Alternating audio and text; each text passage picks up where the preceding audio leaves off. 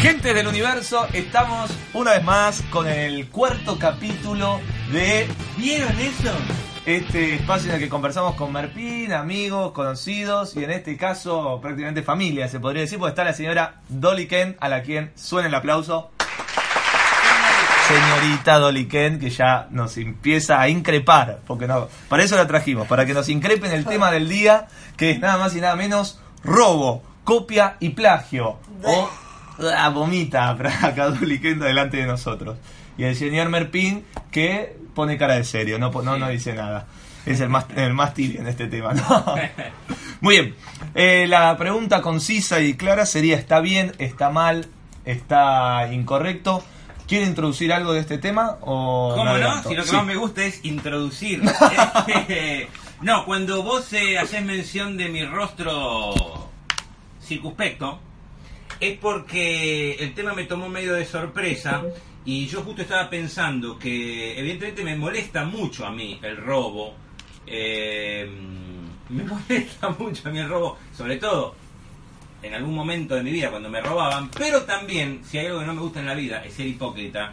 Yo tengo que reconocer también que yo también he robado o tomado, plagiado no nunca. Después estaría interesante hacer una difer- diferenciación de esos tres este, Correcto. adjetivos que pu- pusiste. El Sí. robo, no son que no son palabras, sí, son eh, casual no son casuales sino que hay una diferenciación hubiera estado estar lo suficientemente preparado para esto y traer la cita de Gilles Deleuze Sí. como dice nuestro ami- eh, de quien he escuchado nuestro amigo en común de los tres creo Pato Montesano Meroc que habla de eso que él diferencia Deleuze entre el robo la, para decirlo así muy mal, el robo como traer a tu mundo algo de otro en el, en el arte, ¿verdad? La copia, que no me acuerdo cuál sería la... Y el plagio, que ya sería hacer exactamente lo mismo que hace el otro, ¿no? Sí. Hace una cierta diferencia. Bueno, en ese sentido yo creo que he tomado mucho de mucha gente. Eh, no sé cómo se le llamará eso. No plagiar, porque eso ya sería una especie de delito, sobre todo, por ahí no punible con la ley, pero sí un delito ético. De todas maneras, el tema es, es muy interesante y adelanto a nuestra audiencia que será muy interesante y jugoso, habida cuenta que las tres personas que estamos debatiendo tenemos tres puntos de vista totalmente opuestos. No, o muy poco complementarios entre sí.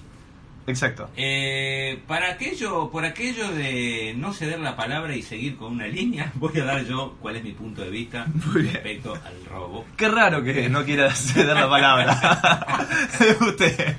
Ah, ya que estoy acá, hablo. Este, digo bre- breve, brevemente lo que yo creo en este tema tan polémico. Eh, primero creo que concordamos que todo el mundo sabe que está mal robar, pero todo el mundo siempre lo ha hecho, con lo cual ahí en- en- entramos en, en- en esos eh, claroscuros y en esas aguas grises. Yo pienso que el robo en arte eh, es una falla ética grave. Sin embargo, muchas veces eh, podría ser necesario, en el sentido de que es muy complicado ser un creador mil por mil original. Siempre debes munirte de algo, beber de alguna fuente Hacerte de. hacerte de conceptos e ideas. Ahora, tu, tu labor como artista creativo es toda esa información, ese alimento, es transformarlo. Y lo ideal sería que el que mira tu resultado final no se dé cuenta de ese robo, ni siquiera se dé cuenta de las influencias. Ni siquiera que vos te des cuenta. Vos mismo Eh, que sí. has robado. Sí, totalmente, muy bien, claro, eso sería lo ideal, que muchas veces pasa. En el lado mal, negativo. sí. No, lo que pasa es que, lo que lo que normalmente pasa es que uno roba y el que no se da cuenta es el ladrón, pero el público sí se da cuenta. Mira, Sí. este le- a mí me ha pasado muchas veces.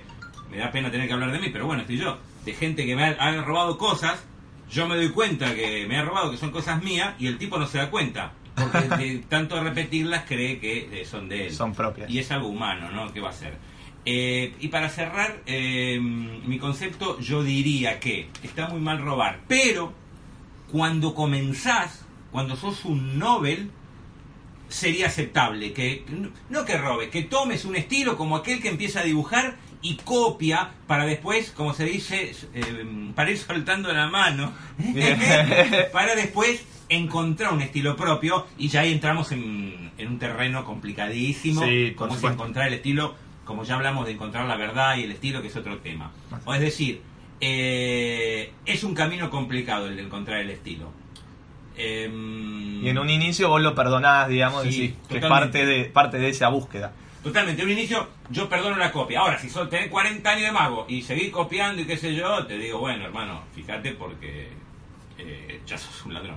Un chorro completo. Claro. Bueno, eh, entonces yo voy a intentar ser breve, así te, le damos la palabra a A Dolly Ken, invitada, a nuestra El invitada. mío es muy conciso. Es muy conciso decir. y agresivo quizás. ¿no? Conciso. Conciso. Eh, ¿Qué sería? En un enunciado simple, para mí, siempre eh, en, el, en, el momen- en la acción de robar, el afectado siempre es el que roba, no el robado. En general se hace demasiado hincapié en que el que es robado se sienta mal y diga, uy, me robaron, mirá, y entonces el robado empieza a perseguir a esa persona que lo robó y lo acusa y lo hace, y no, y, todo el, y todos los magos sobre todo, no empezamos como, "Uh, mirá, qué hijo de puta le robó a tal. Y siempre para mí va a ser afectado el que, eh, el que robó. En el caso de que no desarrolle, como decíamos, un estilo propio, porque si sigue robando y no pasa nada, se va a afectar él. Porque para mí nunca va a suceder lo mismo que pasa con el original que con el robado. Tenemos casos eh, importantes, ¿no? De actos completos, ¿no? Mirko es un caso, hay algún otro, no sé si ustedes se acuerdan, de actos completos ro- eh, robados total. Shimada, robado. Entonces, actos que son Acá. tal cual eh, eh, Jack McBride, que también eh, el acto completo fue robado, y sin embargo, para mí nunca van a generar lo mismo que generó eh, que genere el original. Sí pueden, ah, un- ah, para mí ahí está el problema, como no hay una medición de, de impacto en la gente, ¿no? Es como, no, mirá, lo aplaudieron, le fue bien, pero en realidad eso es choreado. Sí, pero yo no creo que esa persona los haya emocionado y les haya generado tantas sensaciones como si fue Shimada, Gemma Bray o el que sea que Sí. sea robado. Para mí, lo que le falta a eso es vida. Y la vida solo se la da el creador o en este caso el, el que primero robó y lo desarrolló y ahora es personal. A- Para mí, mi debate o mi defensa de que robar está bien o, o- o no es malo, digamos, tiene que ver con la vida, con que esa chispa de vida solo se la puede dar el creador. El robado lo usa y después si lo logra modificar, encuentra la vida. Y si no, va a ser algo muerto, que la gente probablemente aplauda, se ríe, como los Sí, chistes. lo que pasa es que ahí se bifurca, eh, o sea, el acto puede ser un acto efectivo, efectista. Claro. No deja de ser un acto efectivo si lo hace un grande como los que nombramos. Son actos famosos por algo, no solo porque por cómo los realizan, sino también porque encontraron una fórmula y son recontra efectivos para público profano y para magos, si hablamos de magos. Totalmente. El tema está ahí que yo ahí es cuando se me complica, ¿no? Eh, cuando hablamos de la profesión, ¿no? Que es en cuando alguien copia y eh, usa eso para trabajar. Y hay que hay casos también donde el que es copiado no es conocido. De repente estaba en su casa, le mostró una idea a uno. Bueno, en Historia de la Magia, vos ahora si querés podemos usar eso, citar algunos, estas típicas copias de actos completos, ¿no? Que creo que vos eh, hablaste siempre en las clases, que le copian el acto y de repente lo popularizan y el acto pasa a ser de este mago tan conocido y el que lo creó, ni noticias. Sí. Y la, la opinión entonces se la dejamos a Dolly Kent Bueno, sobre yo la creo que hay una línea muy fina entre los tres puntos que tocaron al principio, muy fina. Y las tres terminan, para mi punto de vista, en el mismo lugar, en el choreo. Y, y sí, para mí el robo eh, debe ser punir, o sea, lo debemos punir. Oh. Que, sí, totalmente. Creo que no que no es bueno ni para el robado, ni para el que roba, ni me parece que ahí es donde vemos que los artistas no se conectan, o sea, los artistas el artista que no se conecta consigo mismo y con su mundo propio y tiene que mm, robarle a otro. Por eso también a mí esto de, de, bueno, el artista se encuentra a través de los años. No, yo creo que el artista es artista y el que no es artista, bueno, eh, El artista nace el artista. artista nace artista, vive como artista, se la juega en todo y es un gen. ¿Lo tenés o no lo tenés? Por más Chan. que estudies, que, que, que, eh, practiques, que es un gen. Ok. Entonces, el, para mí el que roba, yo a mí no me interesa, no- yo ya veo un acto que tiene algo robado, sea del arte que sea. Hablemos Sí, de la sí. magia, hablemos de la danza. Y mm, ya está. Vos podés crear una corriente, no sé, Pina Bausch en el ballet creó una corriente y hubo un montón de gente que se desarrolló a través de la corriente que ella creó Claro. Y podemos nombrar un montón de, de gente que ha creado corrientes diferentes en el arte. Eso es una cosa, un estilo, Sí, lo que se llama influencia, una ¿no? influencia, pero después el robo ya me parece totalmente punible y, viste, es como robarle un dibujo a Dalí o, o robarse, no sé, cualquier obra de arte y cambiarle el ojito o pintar los girasoles de otra manera. Claro, van a seguir siendo Claro. los girasoles, señor. ¿Y no crees que la creación hay, eh, hay un acto de tomar de distintos lados? Digamos que, es- que la creación no es otra cosa, o vos crees eh, que no es otra cosa, perdón, te cierro la idea, no es otra cosa que unir eh, partes de tu mundo propio Totalmente. de, algún- una manera que no fueron unidas. Pero eso ¿O vos crees que hay una manera de crear así de la, de la nada, digamos, esto? No, para nada, todo tiene su influencia, o sea, vos ves, eh, eh, no quiero caer como Merpin, hablar de mí, pero vos ves un acto mío y te das cuenta de las influencias que yo tengo eh, a nivel artístico, Liza Minnelli, las películas de Hollywood, eh, muchísimas influencias que yo a través de los años, desde que soy muy chiquita, tengo, me han entrado como mensajes subliminales de lo que me gustaba, lo que no, lo que quiero, lo que no quiero, y me parece que el momento donde el artista pone todo arriba de la, eh, todo eso arriba de su mesa de trabajo es donde puede adentrarse en su propio mundo y, y- y buscar, claro que tenemos influencias, por supuesto, todos tenemos influencias, algunos de personajes contemporáneos, otros no tanto, pero o no, pero me parece que tiene que ver con una búsqueda y un buceo personal de cada artista y eso es así. A rajatabla, no se perdona. No, no, no. Si robaste a la hoguera, Eso sí. Podemos poner así comillas, si robaste a la hoguera, Dolly Kelly. No, no, qué feo igual, porque después vienen la- las, eh, Yo- las compañeras No, no. y me... Está muy bien. Ella dice, si robaste a la hoguera, condenado, yo soy más eh, como la ley de inimputabilidad del menor. Si recién empezaste y robaste, como sos menor, no sos tan, impu- tan eh, punible como si ya sos un hombre grande y estás robando. Bueno, también tiene que ver con una elección, por ejemplo, em, Merpín es maestro, él enseña, yo no, yo decido no enseñar porque a mí me parece que podés aprender técnicas, y, pero el arte no, no, no lo aprendes, lo Bien. tenés o no lo tenés. Y vamos a entonces a ver algún ejemplo concreto, a ver, si por ahí Merpin tiene, quizás vos no. ¿Reconocen alguna vez que vieron algo, eh, sea efecto de magia, una pose, una forma, y dijeron, esto lo tengo que hacer? Sí, obvio, claro que sí. Vos sí, supuesto. y a vos te agarró eso y por ahí te contuviste porque dijiste, no, no puedo copiar, o se les escapó y dijeron, bueno, esto no, mí lo va a ver me- nadie. no, no, a mí lo que me pasó y lo reconozco, y el otro día estaba viendo fotos de mi, de mi primera etapa como partener con un mago y mi segunda etapa como partener de otro mago, tres años uno, diez años Nombre, el otro. Nombres, Nombres. tenemos Todos nombres. saben quiénes son. Nombre. No, Eh, hay gente que arrancó la magia ayer y no De- sabe. Bueno, eh, Hay gente que arrancó ayer y no saben quién fue Dante o Robert Houdin. No, sí me pasó de verme ademanes, o sea, ver fotos, que ahora el otro día estaba mirando fotos, y encontrar fotos donde tengo exactamente la misma parada y el mismo brazo y la mi- hasta la misma mano. O sea, recortás la mano del mago y la mía y parecemos que estamos calcados, en los dos casos. ¡Ja! La descubrimos Eh, en la copia. No, yo creo que es algo que, que entró subliminalmente y Total. al tener que ser un, un dúo o no, como que eso me sucedió y me di cuenta después.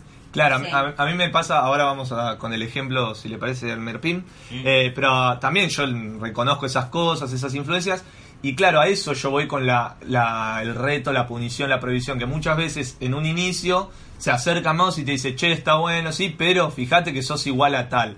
Y para mí esa, ese primer cachetazo es negativo, porque todos empezamos, esto que ya hablamos ya 300 veces en este mismo podcast, con una influencia y por ahí uno no es consciente. Si vos vas y le decís a ese que está arrancando que, che, sos igual a tal, eh, le estás de alguna manera cortando una pierna. No sé, vos me primos con algún ejemplo que haya dicho este acto, este efecto lo tengo que copiar y por ahí lo has hecho o no. No, que lo dije sí, que lo llegué a hacer no, pero la influencia, como se está hablando, eh, son como eh, innegables eh, e imposibles. De y- e imposible que no te afecten la influencia. Cuando un artista te conmueve, te va a influenciar. Por ejemplo, yo la primera vez que lo vi a, a Richardi me enloquecí. Claro. Dije, chao, me, me quedé impresionado. Y después cuando salí a trabajar era Richardi. Después me miraba y me paraba como Richardi. Yo las primeras suspensión de escoba que hacía, que lo hacía con mi hermana, este, A quien le mandamos un saludo. a quien le mandamos saludo, y- Navideña. o, o con una sí, o con una novia que tenía de esa época, perdón, no los de Eh, bueno, ¡Nombres! ¡Queremos nombres! Es el novio de medio país, así que No. no es un problema. Perdón, estamos ya pasando a un Sí, programa sí, de chimentos sí, sí, y no claro. a un programa de. esto, corta, corta. Cortamos. Y, este, y bueno, y yo hacía las escobas como Richard, después me miré y hoy la puta, loco, este, ojalá fuese como Richard, y lo que en mi cabeza que yo Obvio. Richard. Yo lo vi a Shimada y dije, mirá lo que es la mirada de este tipo, las pausas, este, y yo cada vez ahora que miro al público y hago las pausas, este, me siento como, como Shimada. Ahora, como bien dijo Dai Vernon, eh, A quien le mandamos un saludo. Sí, también. Está bien, Donde pero, sea que a esté. ver, técnicamente hablando, Shimada es el que mejor marca los efectos de magia por las pausas que hace. Sí. Entonces, eso es una cosa técnica. Claro. Vos estás, co- estás en realidad copiando indirectamente algo sí. que es totalmente técnico y necesario para que la magia esté en primer plano. Claro, yo lo que Eso es tomo- otra cosa yo lo que mí. estoy tomando acá Sí. son las influencias a nivel, yo diría como peridural, es decir, se me entró como una inyección subcutánea esa, esas influencias, no las puedo evitar, lo Claro. ves y decís esto es, como dijo, pero claro, el tema está en que después eso, lo ideal sería que nadie lo note, como Claro. creo que es el caso mío. Que, claro, creo que nadie ni por puta se va a dar cuenta que yo me paro como... Que, mm, Es que yo- lo haces tuyo, en el momento donde realmente lo haces tuyo. Claro, eso iba eh, de Les con lo del robo. Lo Bueno. traes a tu mundo. A, Entonces lo yo no creo que pero lo interesante sería que el que me ve no se dé cuenta que yo soy una mezcla de este Channing, eh, de Channing Pollock, como todo el mundo es Channing Pollock, este de Ricciardi, de mm, de Shimada y de Siegfried Roy, que son derivados a su vez de La Ricciardi, ¿no es cierto? Entonces, ¿qué pasa? Como dijo Dai Vernon, ahí está. la volvemos. perfección la hacen los detalles. Perfecto. Total. Pero Sí. el detalle es que. ¡Ay! se olvidó. veníamos. Ay, esa, fra- esa la dijiste de un DVD No, no, lo- y lo- vos lo lo- mejoraste esa frase. Los, deta- Ahí los está. detalles hacen la perfección. Los detalles hacen la perfección, pero la perfección es que se no, no se noten esos detalles. Ahí Eso está. dijo Dave Vernon, que es una frase que de otro pensador que no me acuerdo ahora. Entonces, claro, las influencias hacen tu personalidad. Pero el tema está en que no se noten. Y es una cosa bastante complicada. Yo creo que algo también del mundo propio se relaciona con las múltiples influencias. Para citar a Charlie García, que decía, el que le roba a uno es un boludo y el que le roba a todos es un genio. Sí. Hay algo también de lo que... Porque también Sí, sí. algo que excede este podcast de la definición del mundo propio tiene que ver con eso, con que uno tiene muchas influencias, digamos... Influencias es la manera linda de decirlo, podría decirse también robo, o sea, uno tiene tanto, eh, tenés esto que dijiste vos, Shimada, tal, vos tenés también payasos que has visto, Sí. cómicos que has Sí, visto, sí. argentinos de otro lado, Sí, sí, sí. y uno empieza a robarles a todo y es, Es tan no imposible identificar. No lo podés que ya está, es propio. la vida, ¿viste? Claro. Es la vida. Y el arte en sí, ¿qué es? Nuestro. La vida. En la vida. Totalmente. Entonces, Es más que la vida. Por eso es todo. Entonces, es como. Muy bien. Entonces, como para ir cerrando, ir concluyendo de alguna manera, ¿qué hacemos con esos seres eh, desconocidos y robados? ¿No? Que a quien podríamos quizás eh, rescatar, si conocemos a alguno, eh, que ha sido un creador, pero que se lo desconoce como creador. Y bueno, por ejemplo, hubo en la historia de la magia muchos casos. Creo que el caso paradigmático fue el del señor Kellar. Harry Kellar, Harry Kellar, mago del principio del siglo XX, que era americano el señor, pero cada tanto como tenía plata, este, y aparte había conseguido éxito porque era masón, y los masones le habían ayudado a que el tipo tenga éxito, este, Harry Kellar, eh, él viajaba a, a Inglaterra y lo iba al teatro de Maskelyne, al Egyptian Hall de Maskelyne. Y eh, Maskelyne era un tipo muy creativo y él le compraba juegos. Este, Maskelyne, su pie de resistance era la famosa levitación de Maskelyne. Y Kellar se la quería comprar y, y Maskelyne no se la vendía. Le dice, no, pero mira, vendémela, yo la voy a hacer en América, vos en Europa, ¿qué te cuesta? Este, no, no te la vendo. Uy, loco, no seas botón, vendémela, vendémela. Amigo, yo la hago a, yo la hago a la, fue la hago. Este, y, y Maskelyne Típica dice, no, loco, no, loco, porque estoy harto de que vengan estos yankees giles a, a robar material, no te la vende un porongo. Bueno, y tanto, este, claro, y entonces Kellar, eh, ¿qué hizo? Tenía el, el- la mentalidad de la multinacional, Claro. del capitalista.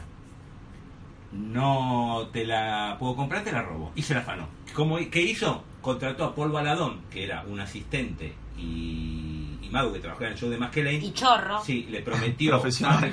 Claro, le prometió, Paul Baladón le prometió fama y fortuna eh, en Estados Unidos junto con su show. Se lo contrató y cuando iba a poner el contrato dice: Sí, tomo, vos haces tu acto de manipulación, vení con tu mujer, esto, lo otro, pero antes decime cómo es la levitación. Uh. ¿Usted la sabe cómo es? Sí, señor Keller, yo la sé. Si Ah. la veo todo el tiempo de patas. Ah. Listo. Este, entonces, ¿pero estás seguro que me puede decir cómo es la levitación? Sí, señor Keller, claro, por supuesto. Si usted me contrata, yo le digo cómo es la levitación.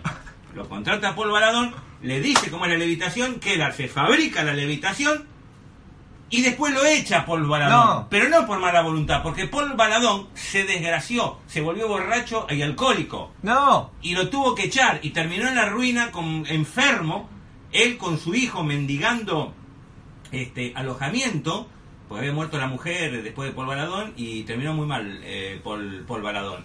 Y peor este terminó la historia de la famosa levitación, porque esa levitación la robó Kellar y quedó en la historia de la magia como la levitación Kellar, siendo que era de Maskelyne. Después Kellar se la vendió a Thurston. Y es la famosa que todos ven en los pósters. Sí, y dice, ¿no? claro. Claro. Y ahí queda. Vaya entonces este programa dedicado a primero al a Masqué, ¿no? Masqueley. Masqueley. Masqueley, Masqueley. perdón, que no es Masqué, no, No, no, no, es no, otro. no, no, no. Masqueley. Son co- eran Y al que este que pobrecito murió solo también. Paul lo- Baladón. Paul Baladón. Por buchón. Por buchón. También se lo mandamos. y a Kellar. Y a- Kellar y a que Kellar- disfrutó hasta el último día de la levitación Ahí está. Que no Ten- le pertenece. que no le pertenece. A los tres, cada punto de vista por las tres personas que están en este recinto van dedicados a este programa porque los tres han sido contemplados por nosotros. Gracias Dolly Kent, que A ya está ustedes. completamente maquillada con pestañas, que eso fue lo que hizo durante todo este A programa. ustedes. Y te recibiremos obviamente porque lo hacemos en tu casa. esto.